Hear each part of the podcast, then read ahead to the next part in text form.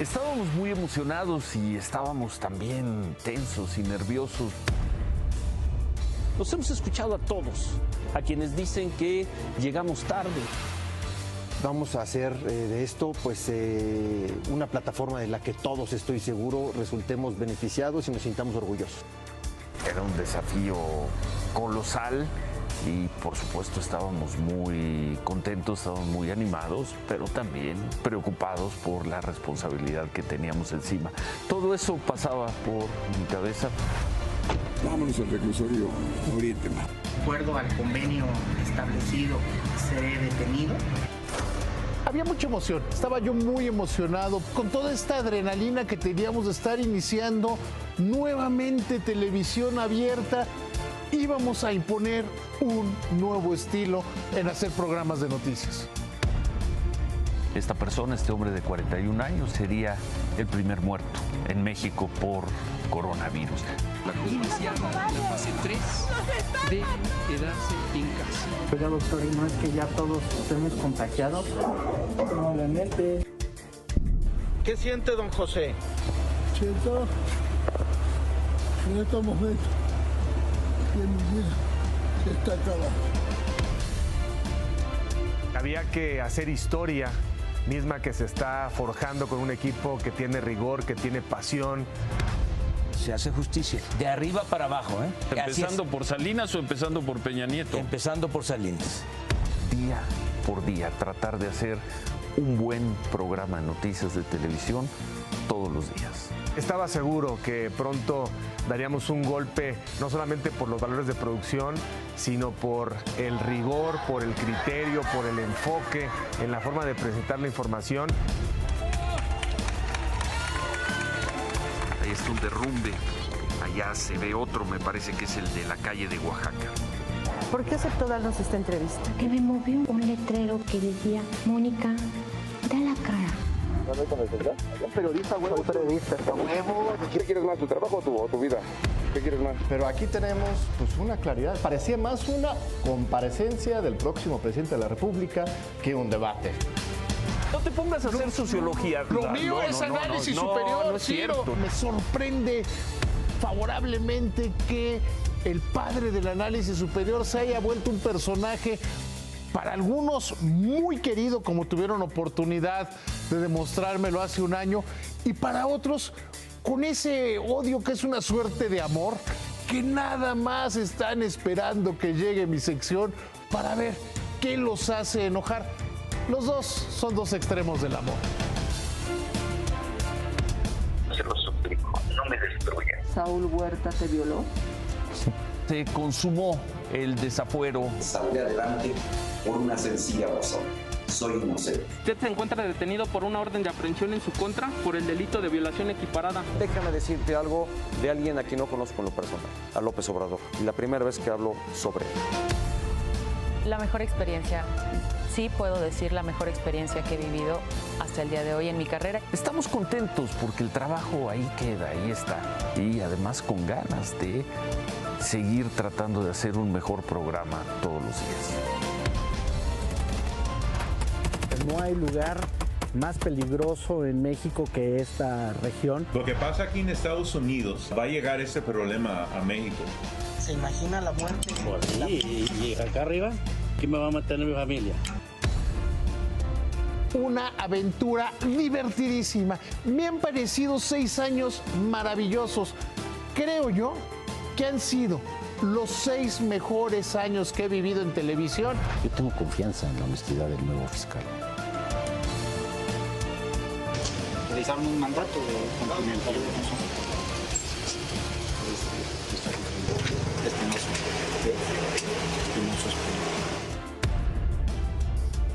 que muchas gracias por la confianza. Que estamos muy agradecidos, pero que nos sigan exigiendo a la gente que nos ha visto desde el primer día. Y han tenido información oportuna, fidedigna, veraz y además entretenida con el padre del análisis superior. ¿Qué más quieren? Nos debemos a las personas que nos ven y a las personas que nos siguen. Lo único que tendría que decirles en este sexto aniversario es que ojalá, ojalá sigan acompañándonos como lo han hecho durante todo este tiempo. Ojalá.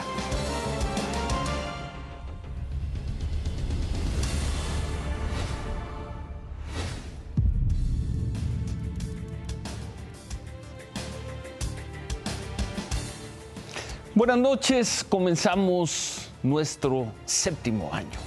Y como hace seis años, la primera nota de esta noche tiene que ver con la inseguridad y la violencia. Hoy le preguntaron sobre el tema, sobre los baños de sangre, al secretario de Gobernación. Esto respondió. Cuando se maneja estos términos de baños de sangre, ¿qué es lo que primero que le llega a la mente, secretario? Pues Guanajuato, Jalisco, Michoacán, que están hoy pues, convertidos en el paraíso de la incidencia delictiva y es nuestro compromiso es que esto no siga sucediendo y ayudar a los gobiernos de esos estados a reducir los índices delictivos. El secretario de Gobernación no recordó el baño de sangre más grande de este mes, nada más de este mes, en octubre, el baño de sangre en la montaña de Guerrero, 20 muertos. El sábado en la noche hubo otro baño de sangre, cayó en Irapuato, en Guanajuato, cerca de las 8 de la noche. Otra vez, hombres armados entraron a un bar, un bar de nombre El Pantano, y dispararon a al parecer a todos los que estaban ahí. 12 personas murieron, tres resultaron heridas, algunas se reportan todavía como heridas de gravedad. ¿Y cómo ocurre en estos casos?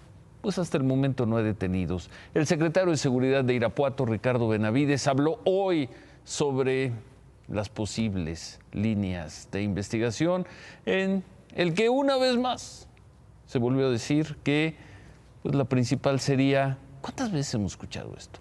Una posible disputa por la venta de droga. Esta es una línea de investigación que se tiene. El lugar eh, mencionaba, de hecho, algunos vecinos mencionaban que era un punto de venta, pero justamente pues son parte de las investigaciones que hace eh, la Fiscalía, es una de las líneas de investigación importantes. En fin, en lo que va del año, tan solo en Guanajuato, podríamos tomar otros estados. Esta noche vamos con Guanajuato. Se registran solo en este año 29 masacres, según recuentos de los medios locales. Nomás entre las más mortíferas, el 29 de enero, un comando entró a una cárcel en Silao, mató a ocho integrantes de una familia, entre ellos a un bebé. El 23 de marzo, siete integrantes de un grupo musical fueron calcinados en Celaya.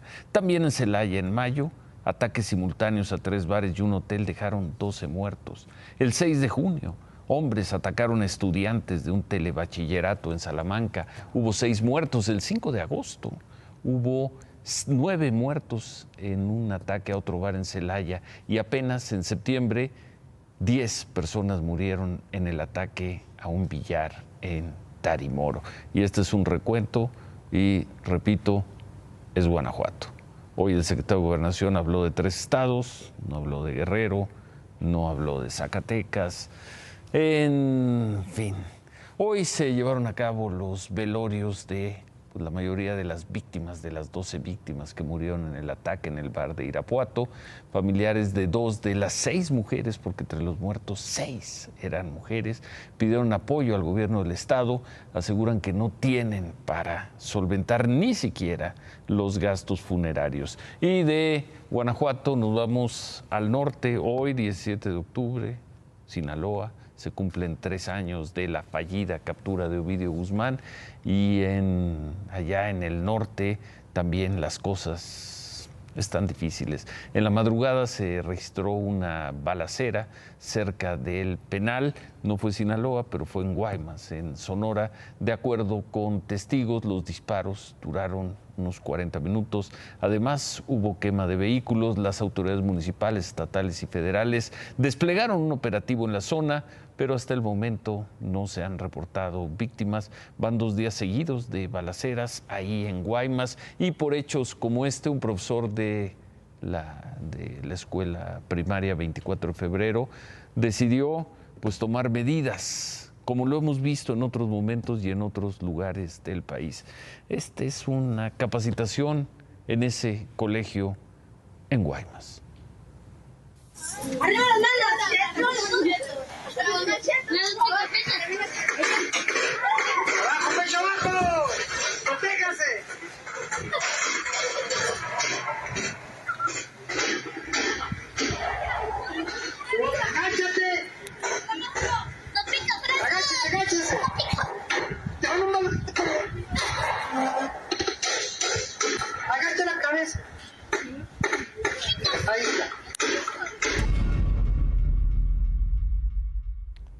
Otras escuelas, esto en Empalme, ordenaron que los alumnos salgan a las 11 de la mañana como medida preventiva. Las escuelas de nivel básico piden a los padres que ellos vayan a recoger a sus hijos. Hace seis años México era el país en el que nos teníamos que capacitar para cuando nos llegara el momento de ser víctimas. Tristemente, seis años después, México, como lo acabamos de ver, sigue siendo el país en el que hay que capacitarse para cuando el infortunio, la desgracia, la mala suerte le lleguen a uno. Esta tarde se registró un intento de asalto en la plaza comercial Metrópoli Patriotismo. Esto está en la alcaldía eh, Benito Juárez, en la avenida Patriotismo. De acuerdo con la policía de la Ciudad de México, un hombre pidió apoyo de policías para ir a retirar dinero a un banco. Sin embargo, cuando llegaron a la sucursal, tres hombres y una mujer golpearon a uno de los policías y lo trataron de amagar. Otro de los oficiales disparó contra los delincuentes, uno murió, otro resultó herido. Los otros intentaron huir, pero fueron detenidos. En total se recuperaron 754 mil pesos, que es lo que trataron de robarle al cuenta habiente.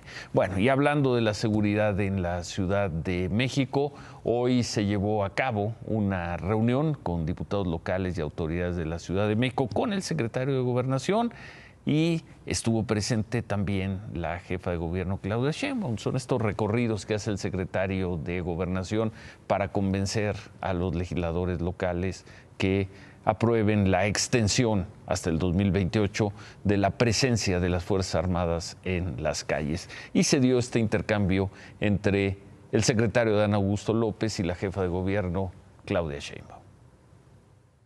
Imagínese usted que puedo, es una compañera de, del somos movimiento, hermanos. somos hermanos, este, es una funcionaria eficaz. Miren, ya quisieran los restantes 31 compañeros tener los resultados, por ejemplo, en el rubro de seguridad, es ejemplo en la Ciudad de México. Somos hermanos, somos compañeros de lucha y mi mayor reconocimiento al secretario de Gobernación. Y cuando se empeñan en ponerlos ustedes a contrapuntearse, a poner, al 2024. Se van a quedar con las, con las ganas, porque aquí por unidad. Somos hermanos, dicen Claudia Sheinbaum y Adán Augusto López. Y el secretario de Gobernación pone como ejemplo de cómo se están haciendo bien las cosas en materia de seguridad a la Ciudad de México. Interesante. Esto por el lado de Morena. Vamos a ver en un momento lo que hicieron los, los priistas, que hicieron también de las suyas. Pero antes, Claudia. Ciro, buenas noches. Pues también hay que ver lo que pasó este fin de semana, lo que le pasó, vaya, al luchador profesional conocido como Shocker. Lo detuvieron en Tuxtla Gutiérrez, Chiapas, por alterar el orden público, pero los policías municipales lo exhibieron así una vez que se lo llevaron a los separos. No puede ser. Sí, y es que según la policía estaba ah, comportándose de manera agresiva. ¿Y por eso difunden esas fotografías? Sí.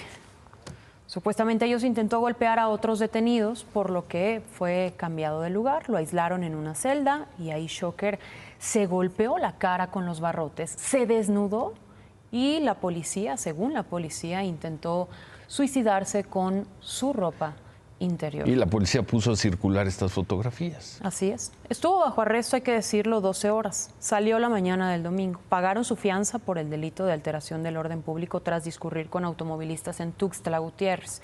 Y según la policía municipal, estaba alcoholizado y presuntamente drogado al momento de ser detenido. Estaba en Tuxtla porque se iba a presentar en una función de lucha libre apenas ayer. Sin embargo, solo se presentó a tomarse fotografías y luego de esto se fue.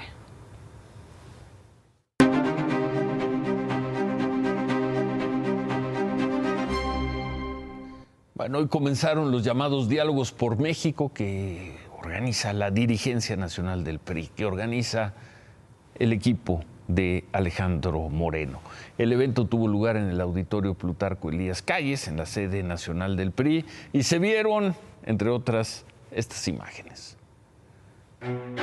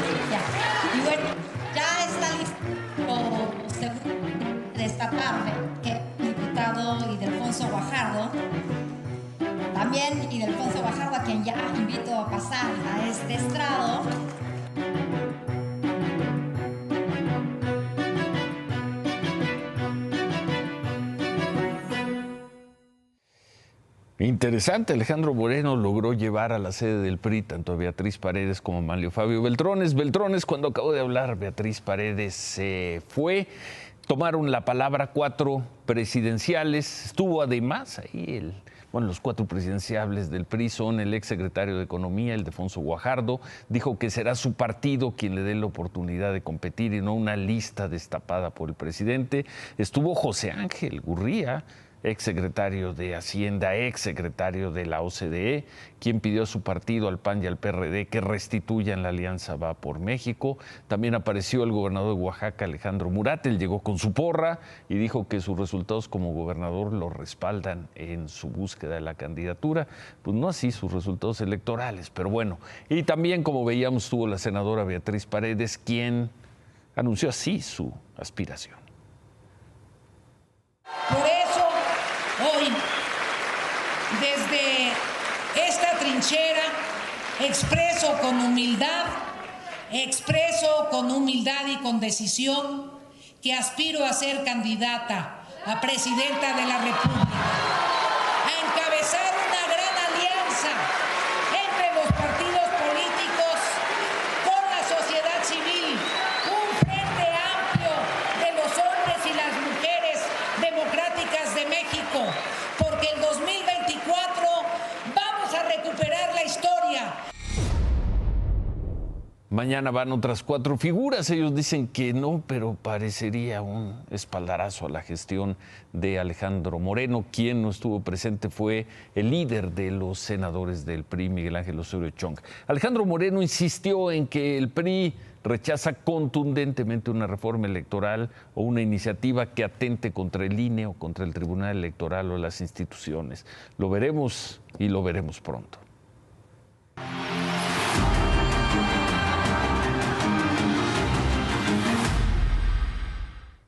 Y luego de las nuevas medidas migratorias de Estados Unidos implementadas la semana pasada, la expulsión de migrantes a nuestro país, principalmente de origen venezolano, será aún más agresiva. Los venezolanos son el segundo grupo, solo detrás de los mexicanos, que más intentan cruzar la frontera con Estados Unidos. Lo preocupante aquí es que, por lo que vimos hoy, desconocen la nueva situación a la que se enfrentan.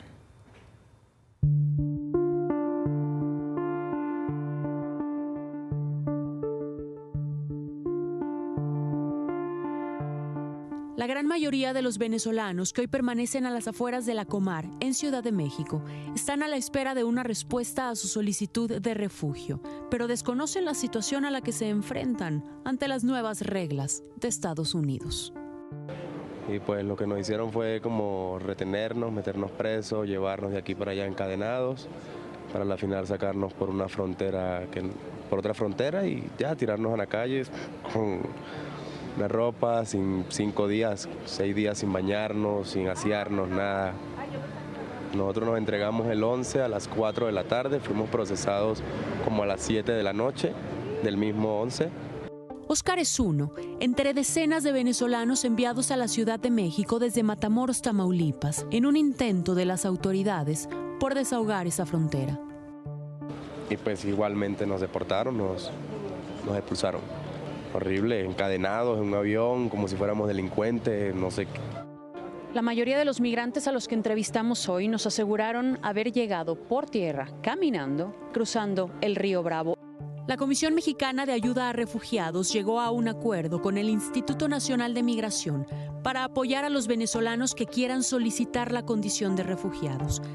Les van a otorgar una CURP por tiempo indefinido para que regulen su situación migratoria. Será decisión de ellos si cruzar a Estados Unidos o quedarse en México. ¿Qué día llegaste? Hace tres días. ¿Y qué buscas? ¿Quedarte en México o ir a los Estados Unidos? Sí, es que no, quiero quedarme aquí en México, aquí establecerme, tener, tener mm, algo con que identificarme para no salir corriendo de las autoridades o esconderme. Nuestro consejo es para las personas que están llegando a México es no la caguen porque por uno pagan todo. Y hay gente que en realidad, si está haciendo las cosas bien. Conciencia, conciencia. Y quieren trabajar y quieren hacer las cosas bien. Somos jóvenes nosotros. No la caguen. La palabra es no la caguen. Ustedes me están entendiendo, no la caguen. Que estamos bien aquí en México y nos están atendiendo bien.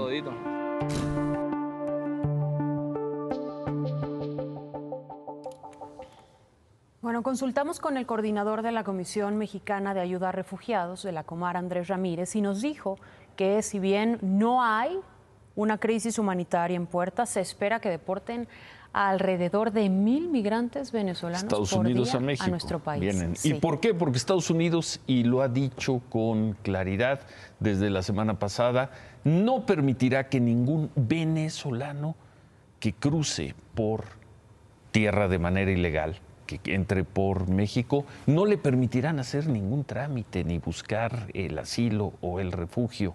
Quienes lo quieran hacer, lo deben hacer por Internet fuera del territorio de Estados Unidos y eso al parecer los venezolanos no lo tienen del todo claro. No, no saben ni siquiera a qué se están enfrentando. Difícil la situación de los migrantes venezolanos. Así está por lo menos hasta ahorita en las fronteras de México, tanto en el norte como en el sur. En el sur, por ejemplo, se siguen viendo grupos que salen de Tapachula, Chiapas. Hoy fueron unos 400 migrantes venezolanos los que caminaron sobre la carretera panamericana hasta Huixtla. El objetivo pues, es llegar a San Pedro Tapanatepec, en Oaxaca, donde el Instituto Nacional de Migración instaló un puesto para tramitar estos permisos provisionales, permisos que les permitirán transitar por México. Ahí en Tapanatepec, las autoridades calculan que hay unos 8 mil venezolanos. Y si nos vamos a la frontera norte, en Tijuana van más de 350 migrantes venezolanos que Estados Unidos ha expulsado de manera inmediata a través de la garita de San Isidro. Lo peor es que las autoridades de Tijuana han advertido que la cifra se va a incrementar en los próximos días.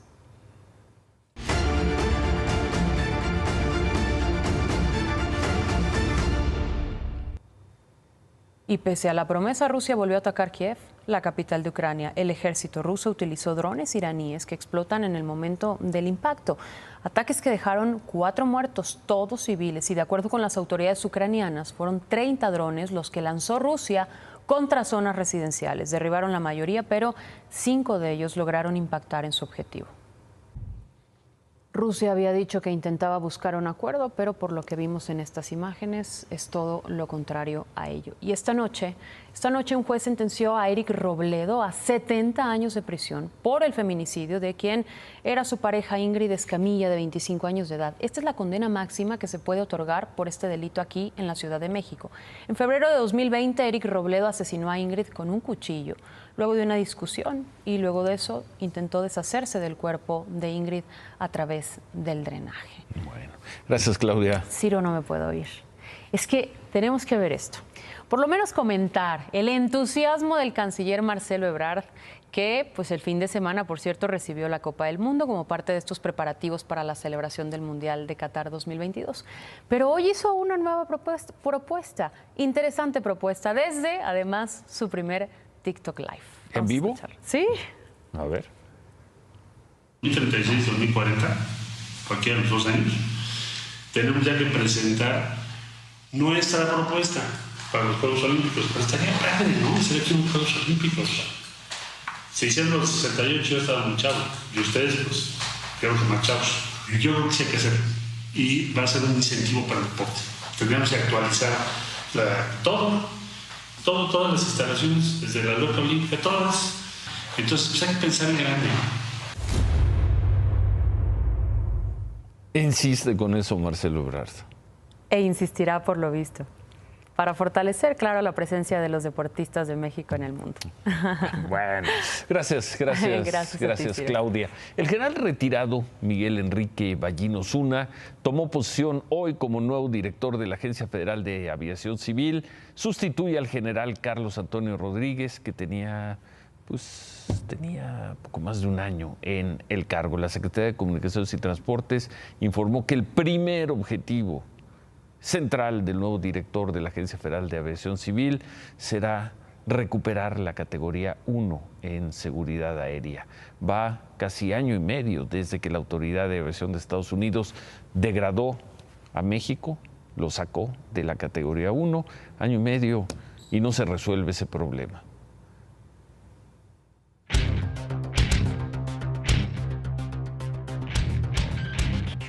Ojalá con este cambio, con la llegada del nuevo director, estemos un poquito más cerca de recuperar la categoría 1. Ojalá. Como diría Javier Alarcón, Ciro, buenas noches. Es cambio de hombre por hombre, no de posición ni de manera de jugar. El presidente está muy ocupado en rescatar a Aeromar. Ojalá no se le ocurra este, meter fondos públicos a rescatar a una empresa privada. Y también en la línea aérea del ejército. Cuando como hoy le dijo a Marco Antonio Silva Andrés Conese, director de Aeroméxico. En Buenos Aires. En Buenos Aires, en la reunión de la IATA, que lo más importante es recuperar la categoría 1, esa que perdimos hace 17 meses. Mira lo que dijo Andrés Conese. Todo está conectado, todo el mundo está invirtiendo. ¿Por qué se necesita una, nueva aerolínea? Y ya, ya hemos visto en el pasado cuáles son los resultados de tener este, aerolíneas en manos del Estado. ¿Para qué se requiere? Hay que pensarlo, ¿no? Si está bien servido el mercado, está atendido. ¿Qué nos ayudaría más en lugar de, este, o sea, donde nos gustaría que se enfoque mucho el gobierno mexicano? O sea, regresar a la categoría 1. Eso nos ayudaría mucho. Buena nota. Muy buena nota. A ver, Aeroméxico, eh, digo, perdón, Aeromar tiene seis aviones que es una flota de 10, no va, a no va resolver el problema de la aviación local. De hecho, puede no operar y no se ha anotado. ¿Por qué no se opera en la aviación local? Porque no hay demanda. Es como el aeropuerto Felipe Ángeles. Pues sí está muy bonito y todo, pero la gente no se sube, no viaja por él. Se necesita cambiar la manera en la cual se están haciendo las cosas. Y por cierto, nos ayudaría a tener un secretario de Infraestructura, Comunicaciones y Transportes operando. A Jorge Arganis le deseo mucha salud, pero es demasiado tiempo sin secretario de Infraestructura, Comunicaciones y Transportes. No está bien y creo que sí el esfuerzo del gobierno debería estar concentrado total y absolutamente en recuperar la categoría 1 de la aviación. Y en este cambio, pues me parece que entra un general. Hombre por hombre. Sale otro general a hacer exactamente Ojalá no sea exactamente lo mismo. Rebátala, David. El padre del análisis superior, o sea, yo nunca se equivoca. Escuchen al embajador de Estados Unidos en México, Ken Salazar. Es una consulta que sigue, eh, eso, no, eso no ha cambiado. Es un proceso que se va a seguir en adelante, ¿no? Todavía no sabemos dónde va a llegar pero eso no nos va a desviar del marco de esta unión económica. Se los dije el viernes. Estados Unidos no iba a soltar su derecho a poder llamar a consultas cuando le conviniera. Por el tema energético en el tratado comercial. Bueno, Javier, si lo regresamos con el análisis Fernando Hierro a las Chivas, vende espejitos y los horarios, días y pronóstico de la semifinal. Regresamos. A nombre del equipo de Imagen Noticias de la Noche y a nombre de Imagen Televisión, mil, mil gracias por sus muy cariñosos, muy alentadores mensajes por nuestros seis años al aire. Gracias Estamos comenzando el séptimo, el séptimo año. Nos vamos no sin antes preguntar quién quiere poner a pelear al ejército con los diputados de oposición o a los diputados de oposición con el ejército.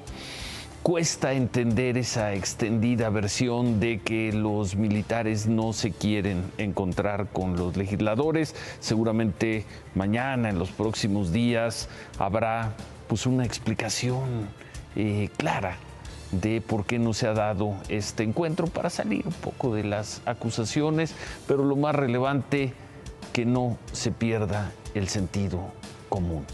Con tantos problemas, México no está para esas confusiones. Se quedan con qué importa. Gracias. Buenas noches. Ánimo.